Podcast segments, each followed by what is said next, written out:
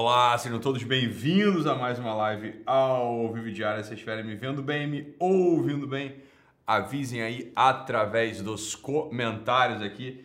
6h50 da manhã agora, nosso programa Fale com o Doc, horário de trabalhador, não é verdade? Porque meio dia 50 eu vou te contar, esse meio dia 50 é horário que não tem nada para fazer. Então, beleza, já começamos aqui o dia refletindo sobre as questões que vocês me mandam. Lembrando que, se eu não me engano, posso estar errado, tá? Posso estar errado, mas se eu não me engano, do dia 22 ao dia 26 de novembro vai ter a Black Week por aqui.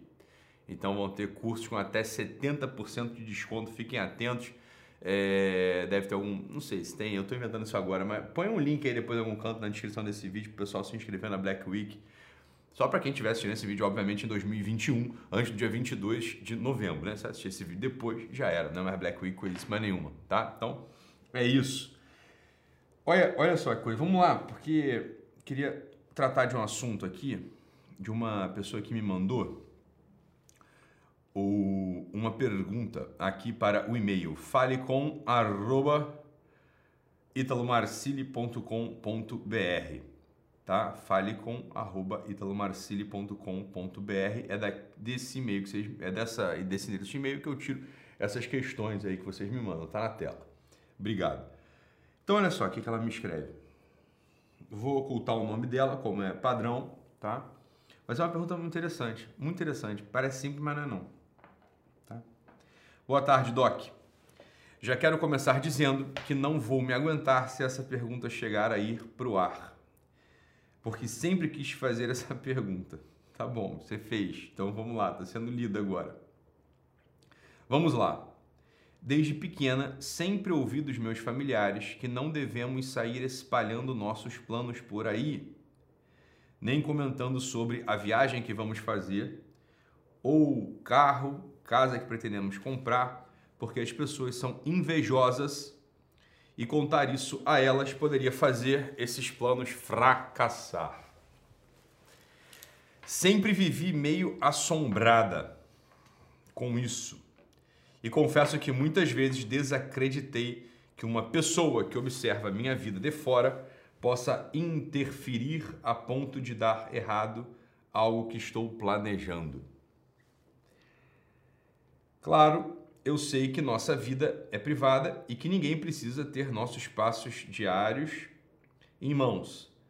Não quero anunciar para o mundo, mas sabe ali numa roda de amigos conversando, né? Um puxa um assunto e você acaba soltando, ah, queria fazer essa viagem também, ou estamos juntando para comprar isso. Sei que tem pessoas que não nos quer bem, embora pareça.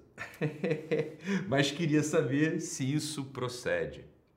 Se de fato Planos e sonhos devem ser falados somente quando realizados. Um abraço estou viciada nesse quadro. Não pare, por favor. Paranã, paranã.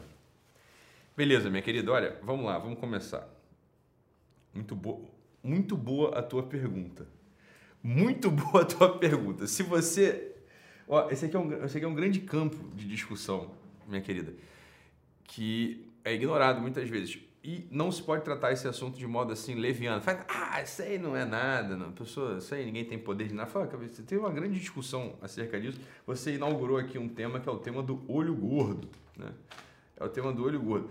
Aí, Ítalo, você é uma bobajada de nada. Você é uma bobajada? Escreve aí no Google é, como se livrar da inveja. Tu vai ver que vai aparecer assim um monte de site te prescrevendo simpatia, te prescrevendo é, coisas supersticiosas. Tem um monte, tem um monte de simpatias para se livrar do invejoso, né? 12 passos para. Né? Vai ter um monte de coisa aí. 12 passos para você se livrar da inveja. É, sete amuletos eficazes para. Né? Bate e volta. Tu inveja em mim, bate e volta. Né? Vai ter esse, tipo de coisa vai acontecer. Né? Isso está no, no jargão popular, né? Quer dizer a tua inveja é o motor do meu sucesso. Né? A pessoa atribui inveja, a atribui poder à inveja. Existe uma cultura disso aqui no Brasil, sobretudo. Né? E mais que uma cultura acerca da inveja, existe uma cultura acerca dos amuletos que te protegeriam da inveja. Existe uma cultura acerca de trabalhos que você possa fazer para que você não seja vítima da inveja das pessoas. Né? Então, vamos lá. Essa aqui que é a coisa que a gente vai discutir, que essa é a pergunta da Mariana, né? É isso que a Mariana está perguntando. A Mariana ela quer saber se, né, você vai, se você conta as coisas, as outras pessoas podem destruir os seus planos, os seus projetos, os seus sonhos de alguma forma. Então, primeira coisa, Mariana, vamos lá. Qualquer tradição, qualquer tradição mística, tá? Ela vai sim dizer que existe uma coisa chamada poderes ocultos. Né? E existem pessoas que têm uma certa. Existem pessoas que têm uma certo, um certo império sobre esses poderes ocultos. Então, existem pessoas que, de fato, dominam algumas técnicas que podem é, ferir os outros. Então, existem uma série de artigos, científicos inclusive, falando sobre esse assunto. Tá? Então, você tem toda uma grande literatura que fala sobre isso. No entanto, existe uma outra coisa, que são os artigos, existem uns artigos num sujeito chamado Jack Wheeler, que fala que mais poderoso do que o poder do olho gordo é o poder que as pessoas dão ao olho gordo. O que, parali, o que te paralisa é o poder que você dá ao, ao olho gordo, é o poder que você dá ao invejoso. Esse é o grande, esse é uma grande ferramenta de controle social hoje em dia. Essa grande ferramenta de controle social hoje em dia é o enfraquecimento das pessoas diante desse poder misterioso que, de algum modo, todos teriam. Falar, primeiro ponto, vamos lá, primeiro ponto.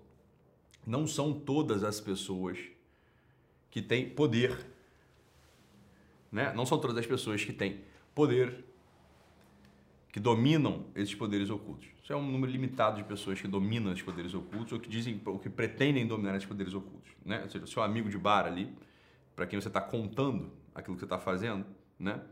Ele, em regra, ele não é uma pessoa que domina esse poder oculto da natureza, né? Tá? Esse é, esse é o primeiro ponto. Acontece é o seguinte, você se torna uma pessoa fraca quando você pratica, sabendo ou não, preste atenção nisso aqui, uma coisa chamada superstição. Entenda, isso que você está falando aqui pra gente, que não é só você não, tá? São todo, todo mundo. Então, é metade do Brasil tem isso na cabeça. Ou é isso aqui que você está dizendo, só eu vou, eu tô fazendo, eu não vou falar nada, porque se eu falar, aquela pessoa ali, com o pensamento dela, não é assim o processo? Eu estou dizendo que vou comprar um carro. Eu estou dizendo que eu vou comprar um carro. Então aquela pessoa ali no bar que está ouvindo eu dizer que eu vou comprar um novo, um carro novo, pela inveja dela, pelo pensamento invejoso dela, vai acabar destruindo a possibilidade de eu comprar um carro novo. Não é assim que acontece o processo na tua cabeça? Fala, é como se a pessoa mandasse energias, ou como se ela tivesse, sei lá, como se a, o pensamento dela fizesse materializar um diabo, um demônio que fosse lá dentro da tua capacidade de ação e destruísse a tua capacidade de ação. Não é assim que funciona na tua cabeça? Não é essa a tua pergunta, no fundo? No fundo é assim que a gente tem que tá colocando a questão. Não é? Olha, uma outra coisa é o grande campo. Isso aqui tudo está relacionado, hein? Uma outra coisa que a gente, tá, que a gente vê a torta direito no Brasil é o grande campo dos amuletos. Inclusive, às vezes, amuletos que vocês acham que são amuletos sagrados. Amuleto sagrado não existe. Entendeu? Amuleto é amuleto. Falar amuleto, o que é o amuleto? O amuleto é o seguinte: então, imagina só que, sei lá, é, eu acho que esse cortador de unha aqui, né? Ele, imagina só, vamos, vamos supor, vamos, vamos criar uma história qualquer. Então, esse cortador de unha foi me dado pelo meu avô, né, que foi pra guerra, pelo meu avô no leito de morte, ou pelo meu avô que me amava. E aí eu tomo posse desse cortador de unha e sei lá, eu não consigo sair de casa sem ele. Fala, cortador de unha é um negócio muito tosco, mas imagina só, um amuleto sagrado. Imagina só que tem essa bolsinha aqui, imagina só, essa bolsinha que alguém me trouxe de uma viagem da Terra Santa, com, sei lá, imagina um terço dentro. E isso aqui tá cheio, é assim que as pessoas entendem, isso aqui tá cheio de poder e eu não consigo sair sem isso de casa. É como se quando se eu saísse sem isso de casa eu ficasse, entre aspas, fraco ou vulnerável. As pessoas têm isso com todo, todo tipo de coisa, com, com cordão, com crucifixo. Né? Fala, entenda, isso não é, isso não é um ato de religião. Tá? Isso não é um ato de religião. Eu vou te dizer o que, que enfraquece as pessoas. Nesse grande campo aqui que você está querendo colocar. O que, enfraquece, o que enfraquece as pessoas nesse grande campo é um desvio da religião chamado superstição. O que é a superstição? A superstição é um desvio da religião verdadeira. Então o que, que você falando? O que, que o supersticioso faz? Que é esse teu caso, tá? O supersticioso, ele de fato ele entende que existe algo de divino no mundo, tá? Ele, ele acha que existe algo divino, ele até acredita em Deus. Os supersticiosos acreditam em Deus de algum modo, né? Então, por um excesso, entre aspas, de religião, no mau sentido que entende todo excesso. Então, vamos lá. A virtude, como diz o, o, o, filósofo, está no meio. Entende isso aqui? A virtude está no meio. Quando, quando, quando o filósofo diz que a virtude está no meio, ele não está querendo dizer o seguinte, não, você tem que ser bem ponderado, né? você, não, você não pode exagerar. Não, não é isso, não tem nada a ver com exagero. Né? A virtude, para ser plena, ela tem sempre que ser heróica. Quando ele diz que a virtude está no meio, é que existe uma justa medida, que é o ápice da virtude, que em geral ela é heróica, ela é muito esforçada mesmo. Tá? Então existe um extremo da virtude, que é não fazer nada.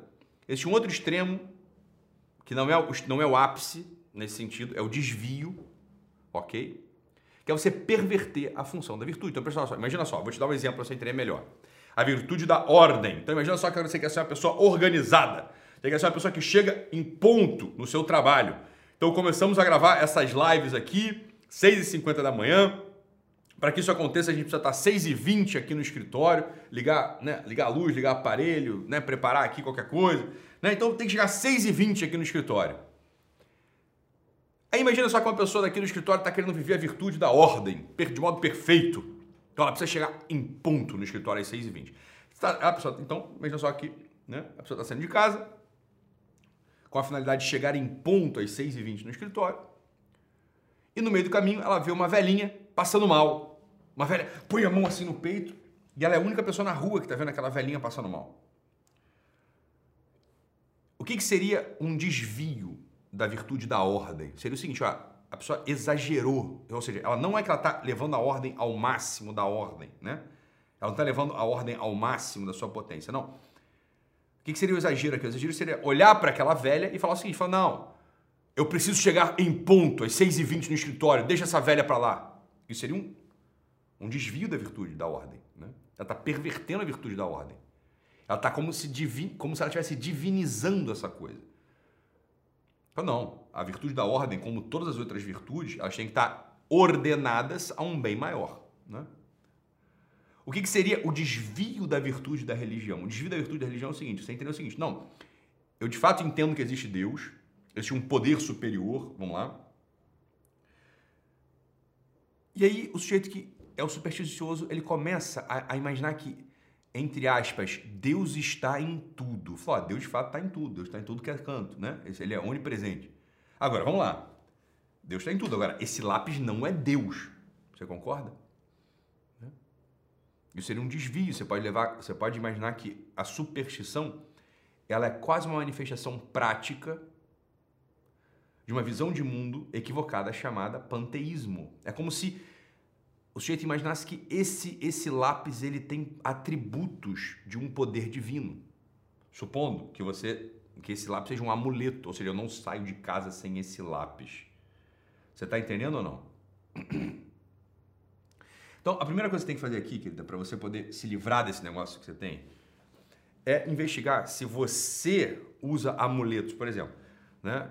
Porque isso é o que vai te enfraquecer. Aquela coisa assim, ah, como é que é que o pessoal faz? Como é que é, pessoal? Como é que são essas simpatias? É sal atrás da porta, vassoura atrás da porta para visita ir embora. É, aquele negócio de dar três pulinhos para São Longuinho, para achar o negócio que você perdeu. Bater na madeira três vezes quando falam uma coisa. Ah, você vai morrer. Fala, ah, isola, né? Bate na madeira três vezes. Não passar embaixo de escada. Essas coisas todas, elas vão preparando o teu espírito para essa falta de virtude chamada irreligião ou superstição. Você está entendendo ou não? Outras coisas, que tipo de elementos você carrega com você, ainda que sejam sagrados, entre aspas, ainda que sejam assim, ah, um terço abençoado, uma medalha de Nossa Senhora, uma medalha de São Bento, essas coisas. Parece uma árvore de Natal, o sujeito. Você descobriu a religião ontem que parece uma árvore de Natal, tá todo fantasiado, todo pendurado, cheio de coisa, né? Um terço, de, um terço da misericórdia para um lado, São Bento para outro, Nossa Senhora para outro. Aí depois não quer que falem mal de católico, porque tem uns católicos que parecem uma árvore de Natal da superstição mesmo, parece uma árvore de Natal do voodoo. Né? O bicho está cheio de porra de amuleto pendurado ali nele. É meio ridículo mesmo. Né? Isso aí não entendeu nada o que é religião. Tá? Então você vai investigando essas coisas. Fala, é por aí que vai. Essa tua questão ela é muito profunda no fundo. Essa tua questão está enraigada em quase todo brasileiro. Esse é o assunto do olho gordo. Então vamos lá, quem dá poder a essa coisa? Quem dá poder a essa coisa é você, que está acreditando nisso. Você está entendendo? Não, que crucifixo no peito como proteção, meu filho. Que crucifixo no peito? Uma coisa material não te dá proteção, isso é superstição, porra. Entendeu? Você é árvore de Natal do voodoo, porra. É o que eu tô falando aqui, tu não tá entendendo nada. Né? É exatamente a mesma coisa, escapulário é a mesma coisa. Escapulário não é o escapulário que é, não é uma coisa material que é. É o rito do escapulário que vai fazer uma outra coisa depois, primeiro sábado. Porque não tem porra nenhuma, esse pessoal não tem catequese nenhuma, o pessoal é burro. Aí ninguém ensina nada mesmo para vocês. Ninguém ensina nada. Assim, é, é, terrível, terrível, é terrível. Vocês, vocês, são, vocês são um bando, vocês são uma antena parabólica de neurose.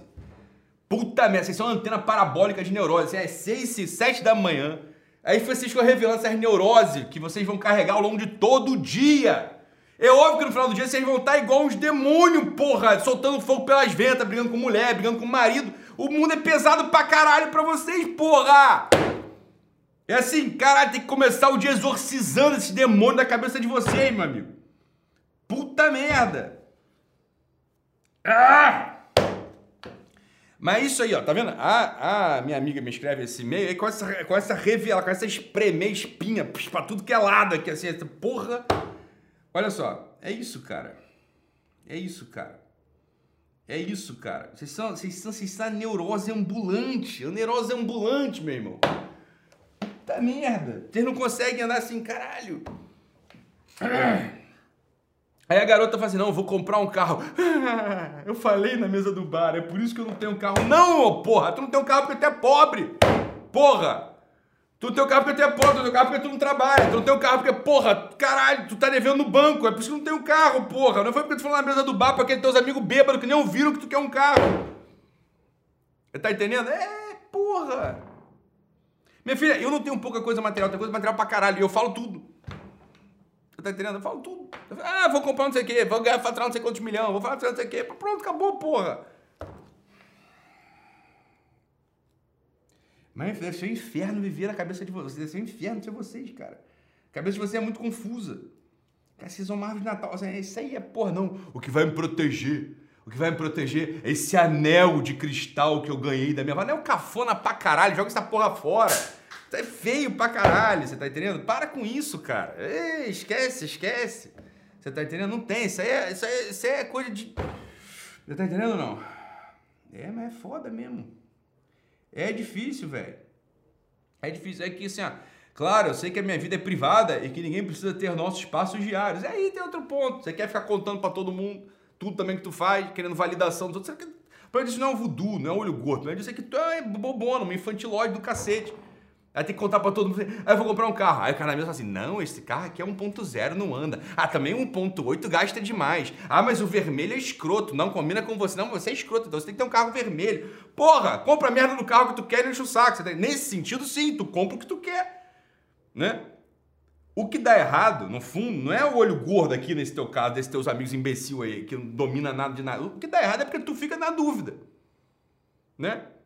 Ele diz que vai fazer um negócio, um dá uma opinião, outro dá outra opinião. E tu, como não tem opinião nenhuma, porque tu nem quer a porra do carro mesmo, anda de Uber que é melhor, aí tu não compra o carro. Aí tu não compra o carro, põe a culpa no cara lá. Tava bebendo a cachaça. Porra, o cara tá bebendo cachaça, meu filho. Tu acha que o cara tá cagando pra você? O cara tá cagando pra você. Tu acha que ele tá se importando com o que tu tá fazendo na vida? Ninguém se importa com você, meu filho. Você tá entendendo? Né? É óbvio que a inveja não interfere, né? A inveja existe, mas a inveja não tem poder de destruir essa tua vida que já é uma merda. Você tá entendendo? O problema não é a inveja do outro, é que tu é um animal. Tu não faz porra nenhuma que presta, você tá entendendo? O problema não é a inveja. O que destrói a tua vida é você, minha filha. Não é a inveja dos outros. É totalmente diferente. Né? É outra coisa.